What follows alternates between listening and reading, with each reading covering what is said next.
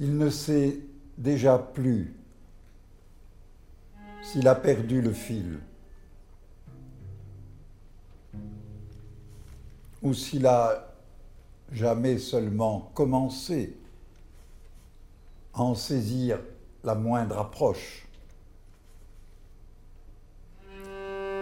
Il réalise que tout s'y réalise en lui retirant la chose à mesure qu'elle pèse son poids,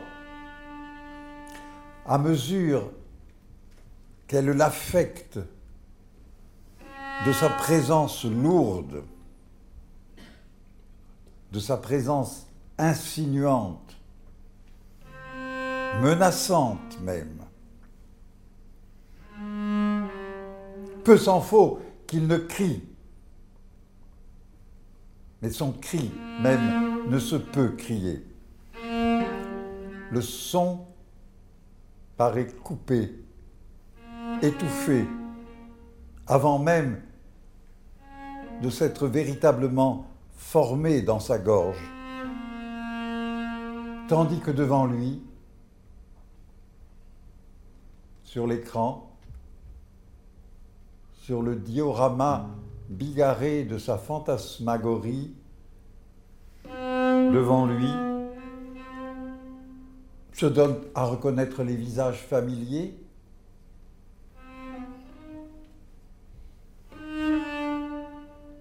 compliqués de traits insolites, les situations ordinaires devenues solennelles, et les secousses érotiques écrasées contre des peaux embuées par une sensation précise, aiguë, inimitable, et qui imite au plus exact le schème et la voix d'une très ancienne convoitise, d'une audace depuis longtemps réprimée. Ici, oui, ici même, alors qu'elle s'élance, cette audace. Le fin filet du rêve retient des antennes prisonnières, comme fait dans sa toile une araignée avec celle d'un insecte. La bête vient laper le jus des fleurs nocturnes.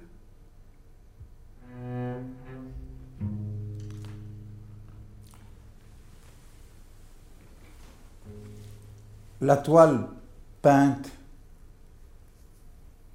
et mollement remuée sur ses tréteaux de foire se résout en réseau de filaments argentés sur lesquels tremble une goutte de rosée ou une larme.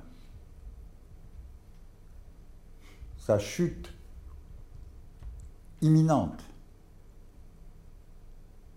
va déchirer la toile et brusquer l'araignée dont les pattes s'enfoncent enfin jusqu'au fond des yeux rêveurs, jusqu'à la rétine affectée, sur laquelle bientôt viendra se poser la scintillation soudain reconnue du réveil, de cette veille dont la place aura été si bien, si justement, si intimement et si irréversiblement remplie qu'il est pour un temps impossible au rêveur de ne pas douter en son âme et conscience. Si ce n'était pas là, si ce n'est pas encore maintenant et tout justement là, devant lui,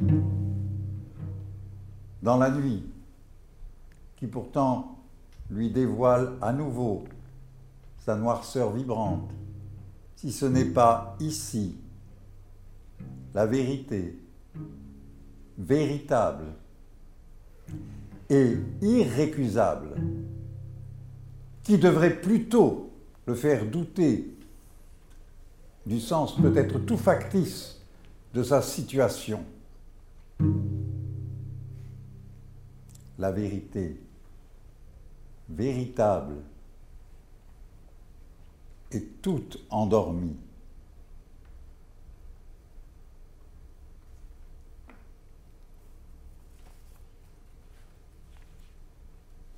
Il ne s'agit pas de l'insomnie, qui est un égarement du sommeil lui-même, sa transformation en veille privée de jour, son déguisement en veilleuse allumée, dont la lueur entretient l'agitation de l'âme, avec une claire conscience du sommeil usurpé, dédoublé, transformé en son double, éveillé.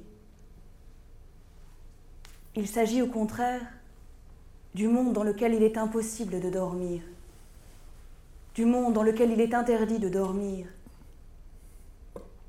par un procédé de torture dont l'efficacité n'est pas douteuse.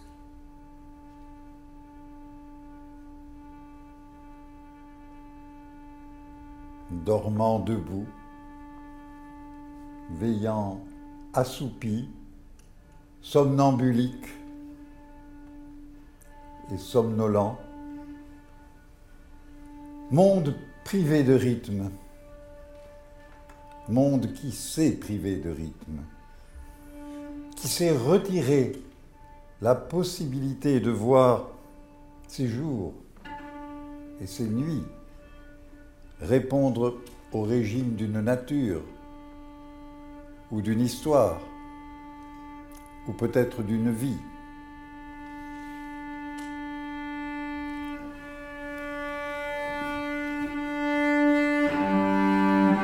Les ambulances déchirent la nuit, et les canons, et les tirs des missiles, les pleurs des enfants, les mouvements de chars, les morsures des douleurs dans la poitrine, dans le ventre des cancéreux ou des blessés, les lumières crues des lampes qu'on ne peut pas ou qu'on ne veut pas éteindre, les pensées lancinantes, les tourments, les remords, les attentes fébriles, les peurs, les peurs plus que tout,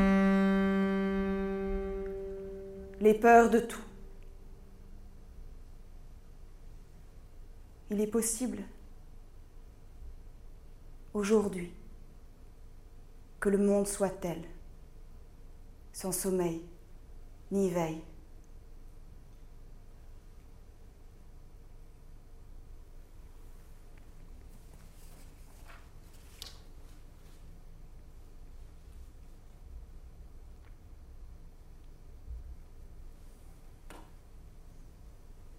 Je dors. Je dors. Et ce je qui dort ne peut pas plus le dire qu'il ne saurait dire qu'il est mort. C'est donc un autre qui dort à sa place. Mais si exactement, si parfaitement à cette place mienne qu'il occupe, entière, sans en délaisser ni en excéder la moindre parcelle. La moindre parcelle. Ce n'est pas moi qui dors. C'est cet autre tout entier. Que je suis dès lors que je suis soustrait à tous mes aspects, à toutes, mes, fonctions. Sauf à cette fonction de dormir. Qui peut-être n'est pas une fonction. Ou bien qui ne fonctionne qu'à suspendre toute fonction. Là où enfin le soi se délivre de soi. Là où enfin le soi se délivre de soi.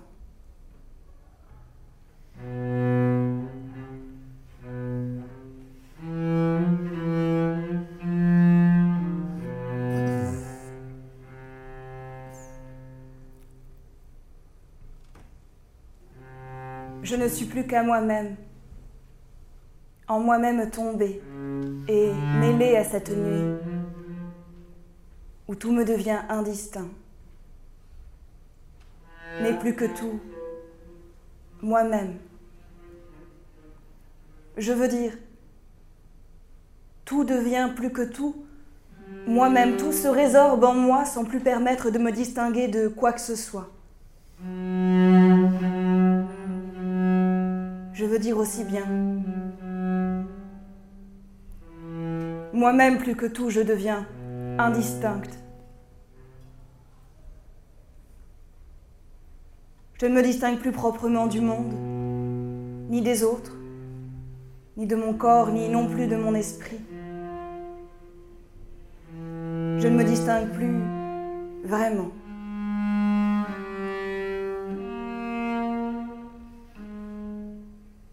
Je ne peux plus rien tenir comme un objet, comme une perception ou comme une pensée sans que cette chose se fasse sentir comme étant en même temps moi-même et autre chose que moi-même.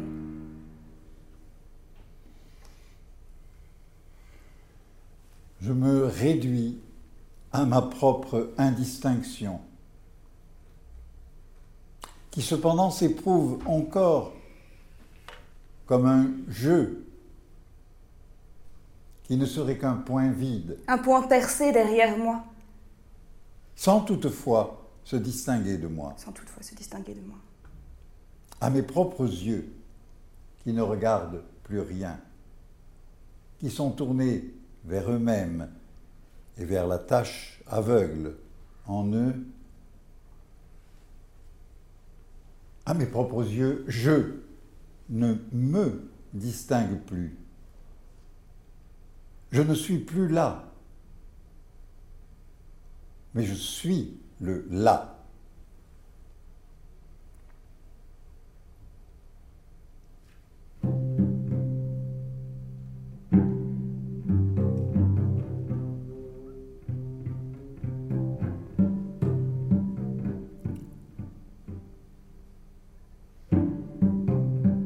C'est le grand présent.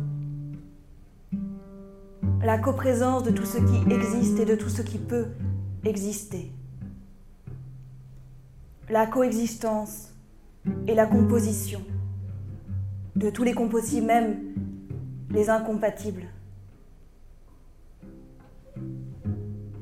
Soustraite à l'affairement du temps, aux hantises du passé et de l'avenir, du venir et du passé, je coïncide avec le monde. Je passe cette ligne de distinction. Je glisse tout ensemble au plus intérieur et au plus extérieur de moi. J'efface le partage de ces deux formes, de ces deux forces supposées, dedans et dehors. Dormir ensemble revient à partager une inertie, une force égale qui maintient les deux corps ensemble comme deux barques étroites qui s'éloignent vers le même horizon, vers la même haute mer, toujours à nouveau dérobées dans des brumes dont l'indistinction ne permet pas de distinguer l'aube du crépuscule, ni le couchant du levant. Chacun dort seul dans le commun sommeil. Lorsque je tombe dans le sommeil, Lorsque je sombre, tout est devenu indistinct. tout est devenu indistinct. Le plaisir et la peine, le plaisir lui-même et sa propre peine, la peine elle-même et son propre plaisir. La peine elle-même est son propre plaisir. L'un passant dans l'autre engendre la léthargie, la fatigue, la lassitude, le décrochage, le désamarrage. Le bateau quitte ses amarres et dérive lentement. La peine du plaisir c'est quand il ne peut plus se supporter lui-même. C'est quand il se renonce et ne se permet plus de seulement jouir. Les amants épuisés s'endorment. Le plaisir de la peine, c'est lorsqu'elle insiste, non sans perversité, pour s'entretenir et pour se goûter elle-même en s'irritant plus avant. C'est quand elle se complaît, ne serait-ce que dans sa propre plainte. Elle ne se laisse pas seulement et protester contre la peine, elle consent à s'endormir elle-même, comme on dit, endormir la douleur. Mais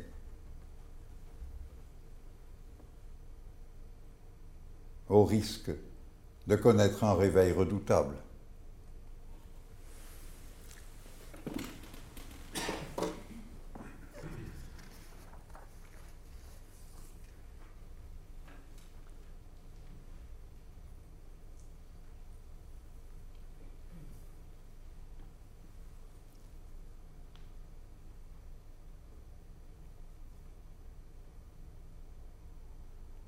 Vigilance s'endort.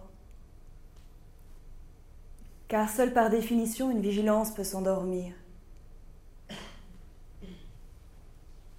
Une vigilance s'endort, c'est ainsi que nous sommes de toutes parts conduits ou reconduits vers le motif du sommeil. Dès que s'énonce une défaillance quelconque, aussitôt que s'esquisse un renoncement, un abandon, une décrue ou un retrait de l'intentionnalité, sous l'une quelconque de ses formes. Une vigilance s'endort, car seule par définition, la vigilance peut s'endormir. Seule la veille peut laisser place au sommeil. Et la vigilance gardée procède d'un sommeil refusé, d'une somnolence refusée. La sentinelle doit lutter contre le sommeil, ainsi que le fait le guetteur d'Échille, ainsi que l'oubli les compagnons du Christ, qui renoncent à la vigilance, renoncent à l'attention et à l'intention, à toute forme de tension et d'attente. Il entre dans la déliaison des projets et des visées, des anticipations et des calculs. C'est cette déliaison que rassemble, en mode réel ou symbolique, la chute dans le sommeil. Nous nous sentons tomber. Nous ressentons la tombée.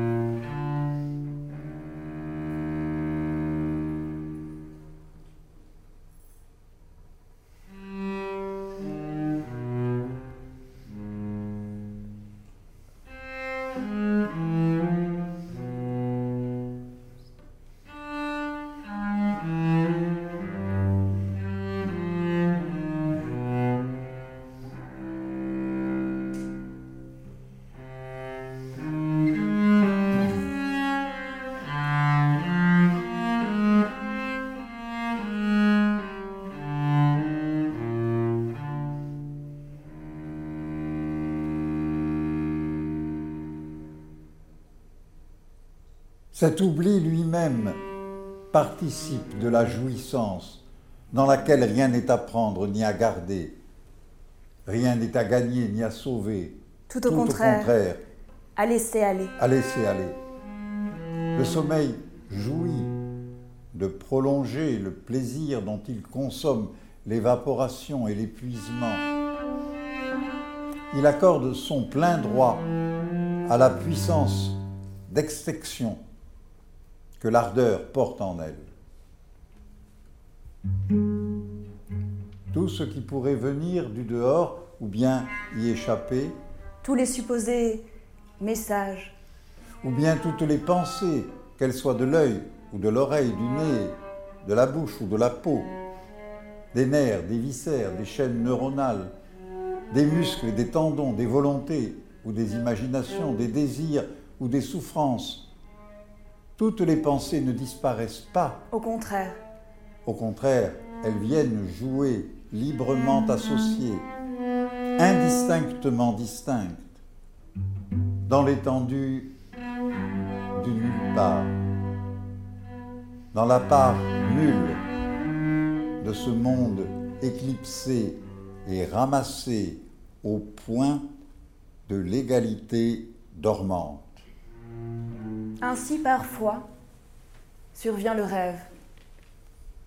Peut-être, comme le dit Hamlet, ce prince dont toute la vie, la pensée et le royaume sont consacrés au sommeil, à sa tombe et à sa tombée. Peut-être le rêve, c'est-à-dire peut-être quelque chose de la nuit qui se glisse dans le jour par chance, par malheur ou par capricieux hasard.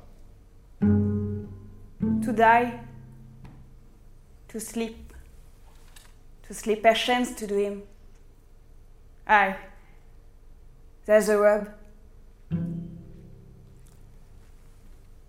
La nuit règne injustifiée. Et le sommeil épouse cet abandon de la justification, sa mise hors jeu et hors champ. Au reste, il faut bien que le tout premier, celui qui prononça fiat lux, ait dormi. Il faut qu'il ait pris quelque part au sommeil. Il faut bien que Dieu ait dormi dès la première nuit, faute de quoi il n'eût pas repoussé son ouvrage au lendemain. Il a dormi toutes les nuits qu'il a faites, et il dort encore toutes celles qui se continuent sans lui. Le sommeil est divin pour cette raison.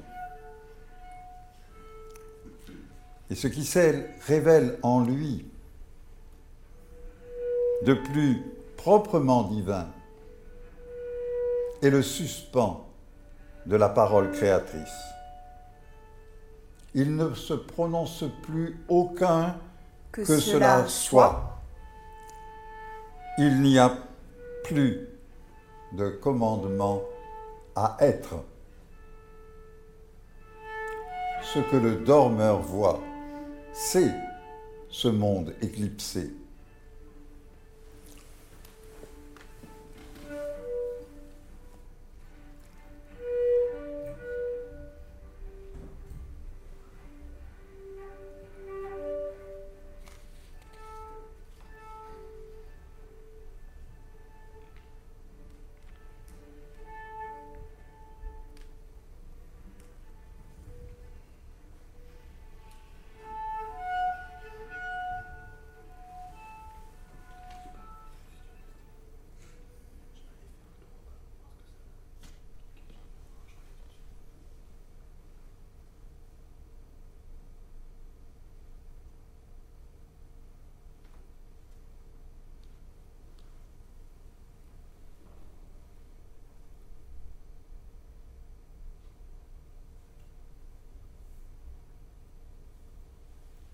On dira qu'il s'agit d'une fonction végétative. Je végète. Je deviens moi végétatif, presque végétal, attaché à son lieu, seulement traversé des lents processus de la respiration et des autres métabolismes auxquels sont occupés des organes qui prennent leurs aises dans la détente sommeilleuse. je digère paisiblement et très efficacement, sans perturbation nerveuse. Un contresens étonnant a fait interpréter l'ancienne formule qui dort dîne pour en tirer la maxime que celui qui dort se nourrit en quelque façon. En vérité, il s'agissait de signaler aux voyageurs que s'il voulait dormir à l'auberge, il lui faudrait aussi y prendre et donc y payer son dîner, et non déballer quelques provisions de route. Mais le détournement du sens n'est pas dépourvu de sagacité. Qui dort, en effet, se nourrit en quelque façon. Qui dort se nourrit de rien qui lui vienne du dehors. Comme les animaux qui pratiquent l'hibernation, le dormeur se nourrit de ses réserves. Avec sa substance propre, la nuit compose aussi son aliment. Non pas la nuit qui l'entoure, et qui parfois peut être remplacée par la lumière, si le dormeur repose en pleine journée, mais cette nuit que tout d'abord il fait descendre de lui-même, en lui-même. Cette nuit des paupières baissées, voire dans des circonstances extrêmes, cette nuit tombée sur des yeux grands ouverts, tombée sûre, mais venant du dedans, venant d'une tombée de jour au dedans du dormeur.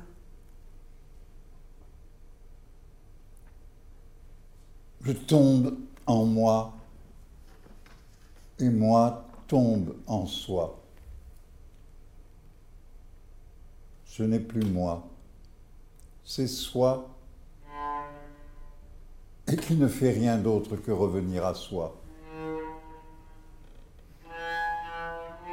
Nous disons que quelqu'un qui reprend conscience après un évanouissement revient à soi. Mais en réalité, il revient à la distinction entre je et tu. Il revient à la distanciation du monde. Évanoui, il n'a été que soi, soit à soi-même immédiatement rapporté au point que ce rapport même, ce retour de soi à soi est annulé en tant que retour, puisqu'il est donné en somme comme le raccourci, voire le court-circuit de toute espèce de retour.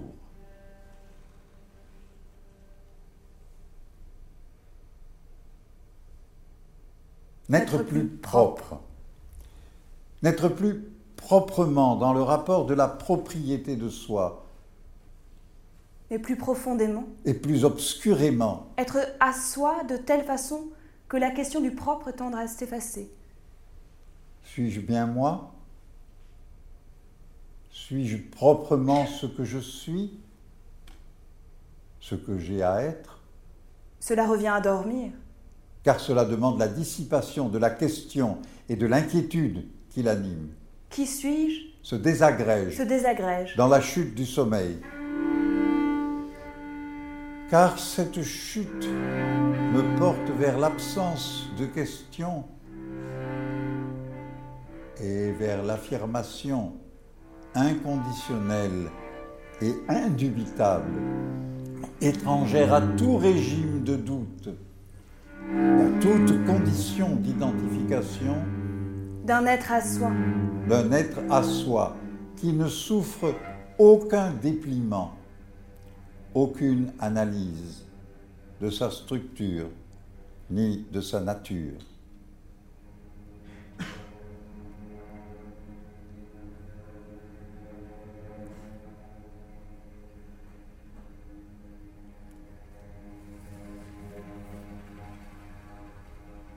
La nuit, pour sa part, la nuit, qui n'en subsiste pas moins autour des ateliers et des bureaux électrisés, n'admet aucune mesure autre qu'elle-même. Elle enrobe le jour et le dérobe. Elle le met en réserve pour cet autre jour qui l'attend et qu'il attend. Cependant qu'elle investit l'espace et le temps de cette attente. Elle dépose les positions. Elle désarme les systèmes d'activation. Elle dénoue les réseaux. Et c'est dans l'indistinction ainsi créée que vient cette grande nuée obscure dans laquelle tout s'enveloppe et se retire. Cette nuée qu'on nomme la nuit. La douce nuit qui marche dans un imperceptible froissement de ses longues jupes constellées. Le sommeil vient à sa rencontre. Le sommeil vient à sa rencontre. Il la reconnaît comme Il la sa loi. comme sa loi Comme son élément. et comme son élément. Il lui emboîte le pas. Il se laisse plutôt entraîner dans son glissement d'inertie, Il épouse sa cause. son insistante revendication d'égalité. Le sommeil est la reconnaissance de la nuit. Il la salue et lui rend hommage. Il se laisse adopter par elle. Ils se font en elle. Le sommeil devient la nuit elle-même. Il devient lui-même le retour au monde immémorial, au monde d'en deçà du monde, au monde des dieux obscurs qui ne prononcent aucune parole créatrice.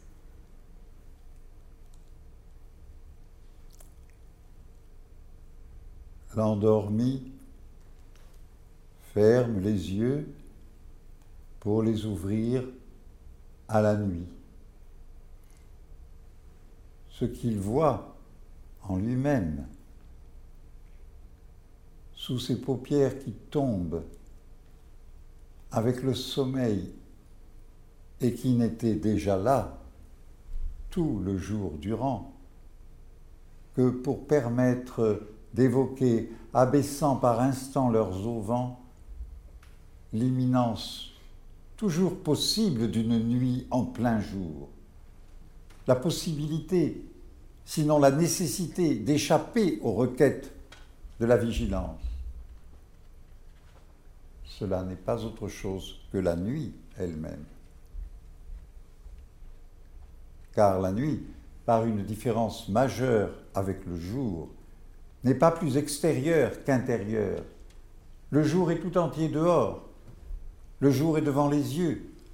Il est au bout des mains et des pieds. Il est sur la langue et le bord des oreilles. La nuit identifie le dehors et le dedans. L'œil y voit le dessous des choses, le revers des paupières, la couche inapparente des envers, des soubassements, des cryptes, des peaux retournées.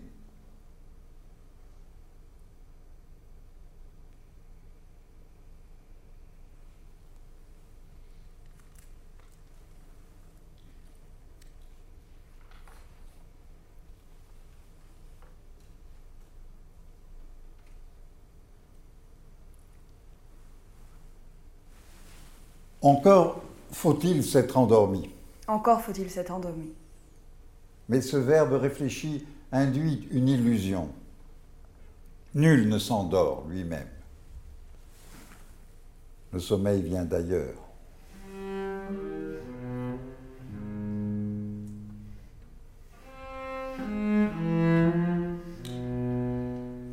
Il nous tombe dessus.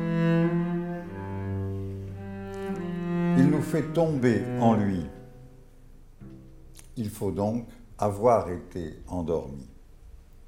Il faut avoir été endormi par le sommeil lui-même, par celui de la fatigue, ou par celui du plaisir, ou par celui de l'ennui, ou bien par quelque autre voie d'accès à son domaine.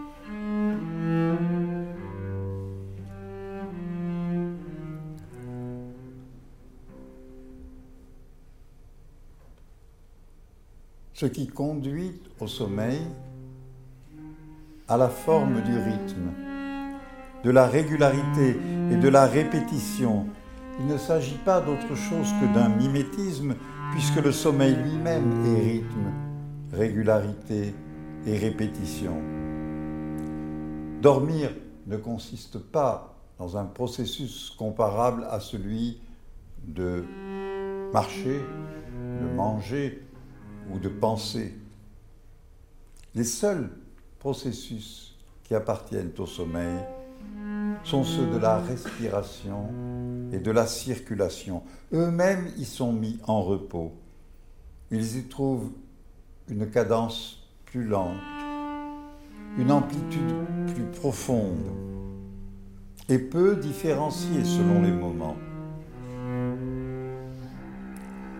Lorsqu'il s'endort, le corps se berce au rythme de son cœur et de ses poumons.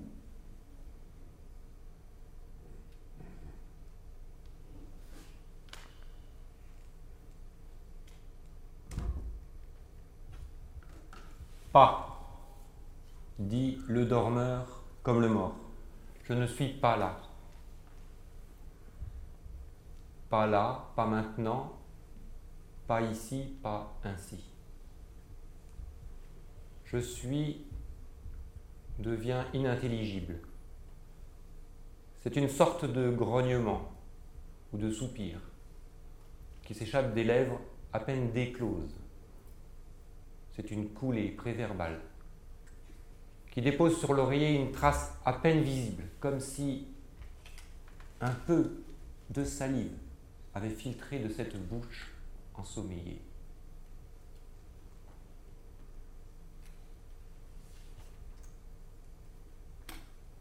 On peut dire que le sommeil est une mort temporaire. Mais on peut dire aussi bien que la mort est forcément temporaire. Elle ne dure qu'aussi longtemps que dure le temps. Là où le temps ne dure plus. Là où, bien entendu, et non pas quand, car nul temps n'est donné pour cela. Seulement un lieu, à l'écart de tous les lieux non pas un autre lieu, ni une utopia, mais le hors-lieu de l'écart lui-même, l'espacement, l'ouvert, le battement du rythme en somme. Là, nulle part, où le temps ne dure plus, il s'immobilise lui-même, c'est-à-dire sur le passage et sur le pas qu'il est. La forme de ce pas dessine un creux, un creusement. Elle imprime un vestige dans le sable des rivages que nous ne cessons d'aborder et de quitter. Elle met l'empreinte d'un creux, un creusement, une dénivellation. Le rythme immobile, immuable, de la fosse et de la tombe la respiration du sommeil de mort. Comme la mort le sommeil, parce qu'il retire en soi jusqu'à la simplicité de la présence. Mais comme le sommeil la mort, car ce qu'elle supprime, elle le présente encore comme immortel, ou bien comme le monde même, à la veille d'aucun lendemain. Et de cette façon, veillant sur lui-même,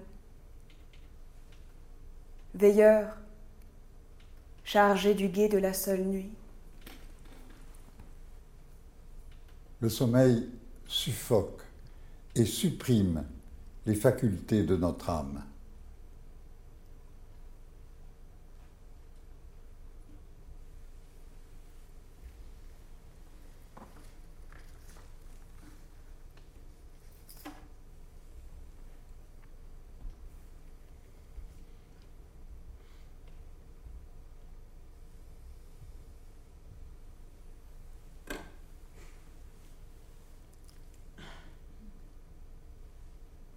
Les oiseaux migrateurs dans la nuit sont désorientés par l'immense halo de lumière que les grandes cités projettent dans le ciel. ils sont prêts à s'arrêter et à s'endormir n'importe où, persuadés d'être parvenus aux terres ensoleillées.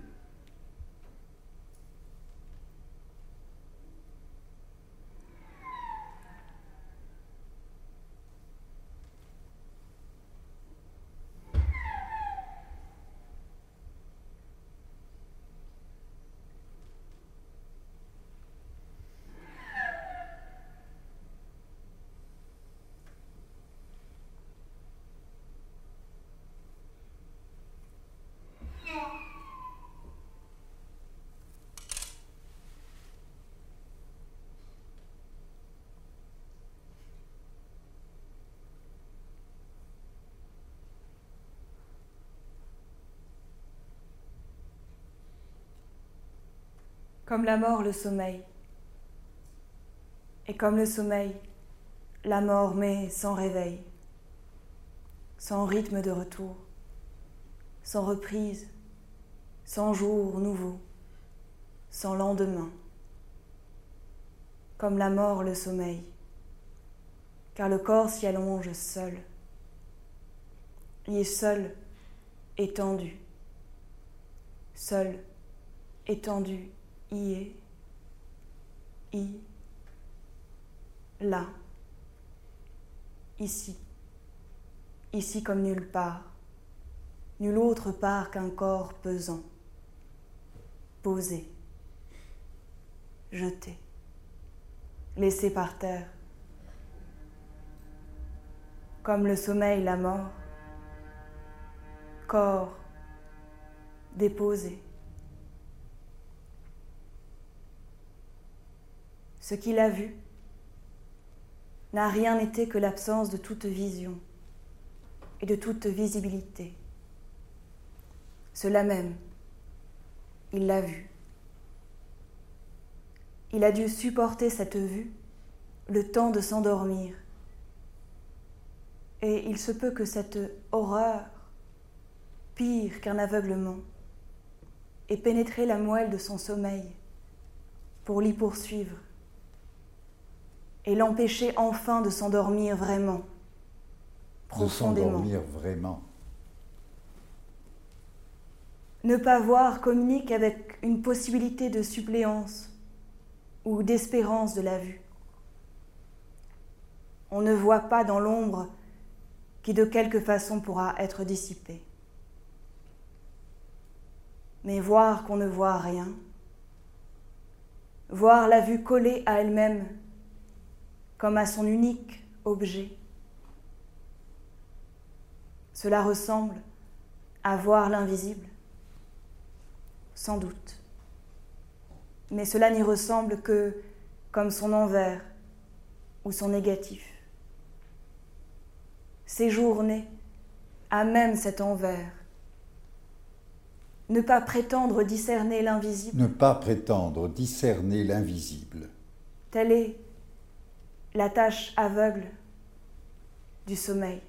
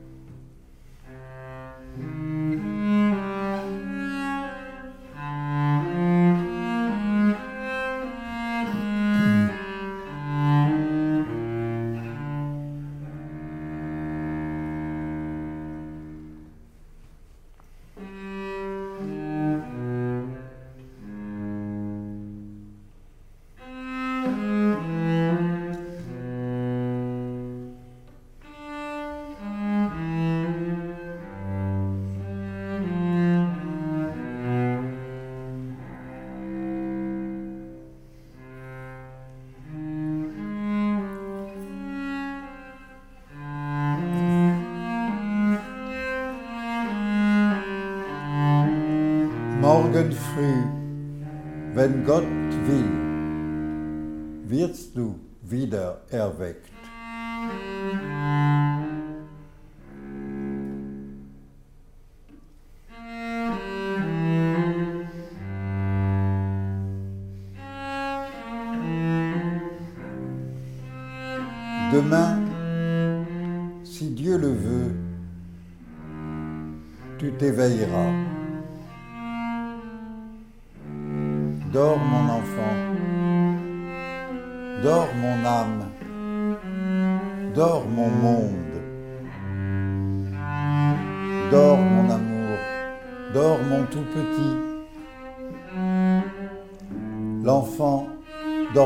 bientôt, il dort déjà.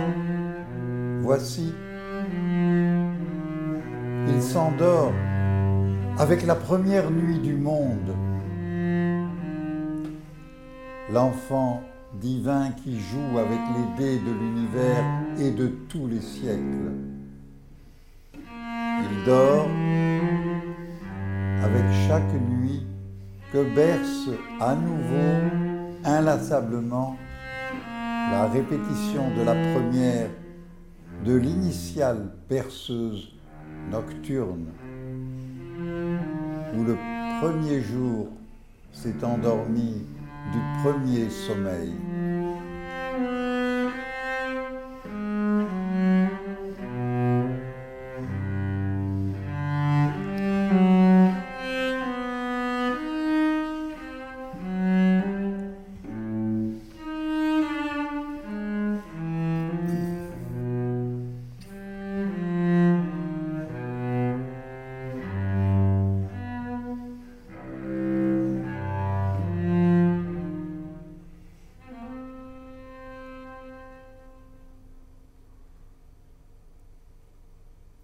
Jamais pourtant. Jamais l'âme ne dort. Cet absentement de soi en soi lui est inconnu. Il appartient au corps et à l'esprit. Il est étranger à l'âme. Dans le sommeil, l'esprit s'abandonne au corps et disperse en lui sa ponctualité, dissout sa concentration dans cette étendue molle et presque désarticulée. Le corps, pour sa part, s'abandonne de manière paradoxale à la ponctualité même de l'esprit. En cela, le dormeur ou la dormeuse est toujours double. Il, Elle, Et lui-même, elle-même est un. une autre, un autre. Leur sexe même s'indécide. Alors plus vivement qui qu'il ne le fait jamais, dans d'autres conditions. Alors plus vivement. Car le sommeil se séduit et jouit de lui-même, Le sommeil se séduit, Et jouit de lui-même. qui n'est pas un lui. qui n'est pas un lui-même. Mais l'âme, Anime le soleil, le sommeil, aussi bien que la veille. Mais l'âme anime le sommeil aussi bien que la, la veille. l'âme est dormeuse, autant que vigile. Et pour cela même, elle ne dort pas. Elle Pour ne dort cela pas. même, elle ne dort pas. Elle n'est pas non plus éveillée. Elle n'est pas non plus éveillée. Elle n'est pas non plus éveillée Elle est dans la veille. dans la veille. Dans la veille, ce qui sans cesse somnole. Elle est dans le sommeil, Dans le sommeil ce qui Qui veille veille et surveille. et surveille. Elle n'est pas insomniaque, cette âme. Elle n'est pas insomniaque. Tout au contraire. Tout au contraire. C'est bien elle qui dort du sommeil du dormeur C'est bien elle. et qui veille de la veille du vigile. Et qui veille de la veille du vigile. C'est elle qui veille. C'est elle qui veille. au, milieu, du sommeil, et qui ne dort qu'en veillant, Elle est la veille elle-même Elle est la veille elle-même. qui se divise entre nuit et jour, entre veille, vigile et veille Entre veille, vigile et veille somnolente. somnolente.